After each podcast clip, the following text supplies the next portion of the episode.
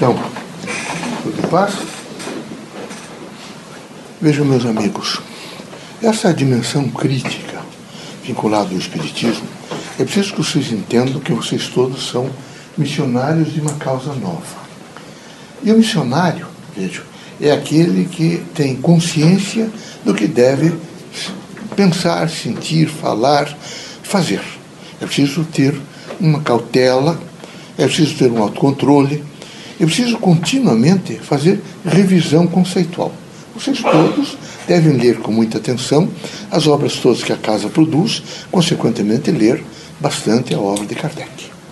O Espiritismo é como uma árvore frondosa, frutífera, vejo, permanentemente, vejo, a sua seiva permitindo que o botão traga renovação. Vem a flor, a semente, imediatamente cai e nascem outras árvores. Então, é muito difícil atacar o Espiritismo e destruir o Espiritismo. Ele é sempre jovem e sempre reciclado e permanentemente eh, alcançando os conceitos de ciência, de filosofia e religião. Ele vive uma unidade do conhecimento, numa dignidade, evidentemente, daquilo que representa a evolução do homem. Assim é necessário que todos estejam em prontidão em prontidão para o novo, em prontidão para a vida, em prontidão para aqueles elementos que são essencializadores de causas nobres, como, por exemplo, o que é o amor. Os espíritas devem perguntar muito o que é o amor. Não adianta simplesmente falar no amor, na fraternidade, na caridade, na luz, um aspecto horizontal. Vocês terão que fazer sucos e verticalizar o amor. O que é o amor? Quando nós verticalizamos, nós fazemos, adentramos, adentra no nosso ser e nós perguntamos efetivamente o que é o nosso, a imanência do Criador nos permite acessarmos de pronto essas grandes faixas de mielina do saber, da sabedoria, do conhecimento e a resposta nos vem. Então é preciso que os irmãos todos estejam sempre não é, atentos para essas perguntas necessárias da significação da vida, a fraternidade, a caridade, a fé, a esperança, e são trabalhos dignificadores, mas são trabalhos que precisam ter sustentabilidade. Só fazer numa linha horizontal é muito fraco. Por isso que nós dizemos que uma parte das pessoas que frequentam religião, elas continuam iguais. Elas reagem, elas matam, é? elas furtam, elas querem também ter eh, enriquecimento, às vezes ilícito, com todos os outros, porque elas não conseguiram adentrar, vejo, profundamente a causa espírita é? os elementos que são essencializadores de uma nova ordem. É necessário que os irmãos se perguntassem muito: será que eu estou processando os conhecimentos espiritistas? Será que eu estou entendendo que amanhã o espiritismo estará renovado através dos laboratórios de ciência, através do pensamento da filosofia, através de todos os homens que estão fazendo arte, traços novos, dimensões novas? Será que eu estou compreendendo isso? Ou eu simplesmente estou congelado ouvindo mensagens, lendo pequenas preces e não, não, nesse momento não me renovando. Espiritismo é contínuo processo de renovação.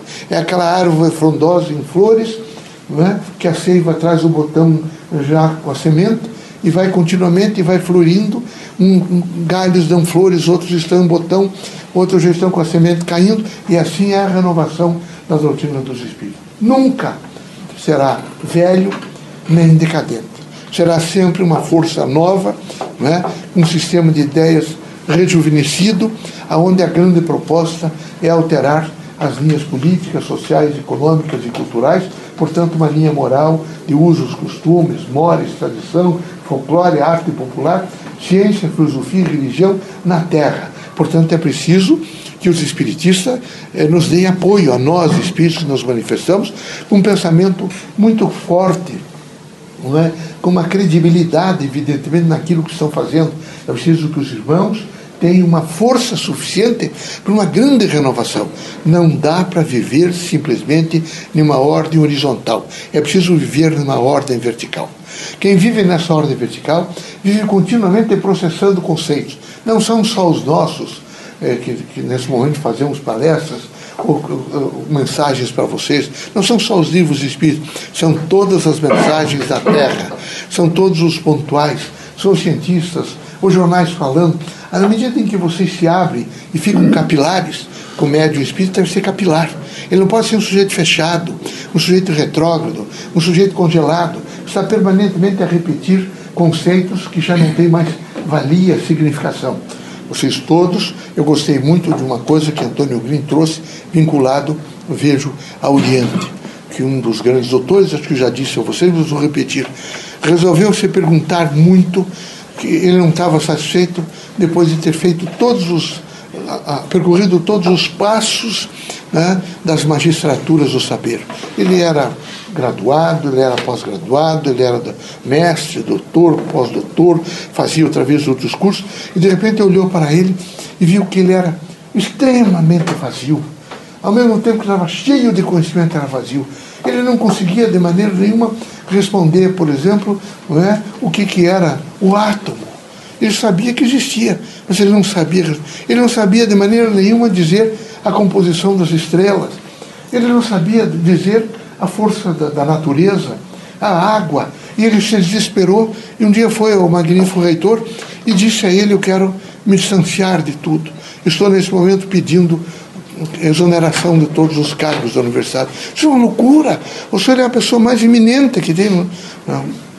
É. Então faça uma licença se licencie por um período e vá percorrer o mundo. Ele disse assim que eu vou fazer. Licenciou-se e perguntou a algumas pessoas, disseram, esse é o momento onde um dos grandes mestres orientalistas eh, recebem pessoas do Ocidente, quem sabe o senhor vá até lá, dê meu nome. Ele anotou, imediatamente foi a agências de aviação, comprou e foi procurar o homem. Custou, mas encontrou. Eu encontrar, tentou, marcou audiência e foi recebido numa tarde.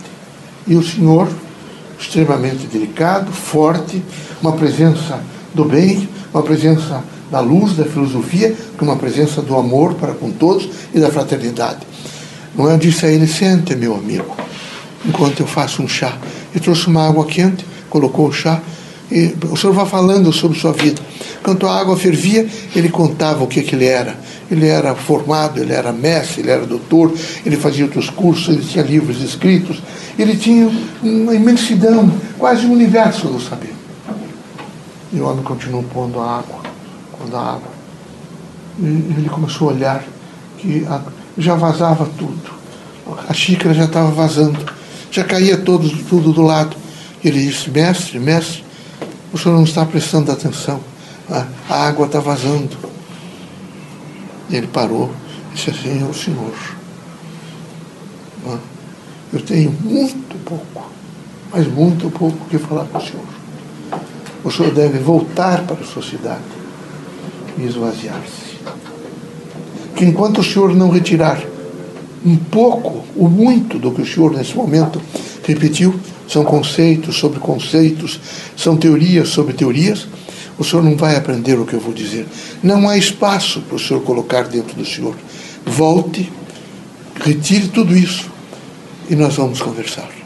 Veja, que sabe, alguns de nós precisamos, nesse momento, retirar alguns dos conceitos que só estão, é como gases, alguns de vocês respiram, respiram e vão mantendo não é?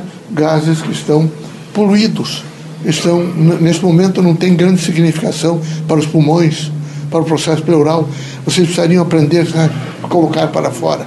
E é preciso, nesse momento, perguntar um pouco desses conceitos, se eles estão ajudando, se eles já não estão sem nenhuma função. É necessário perguntar.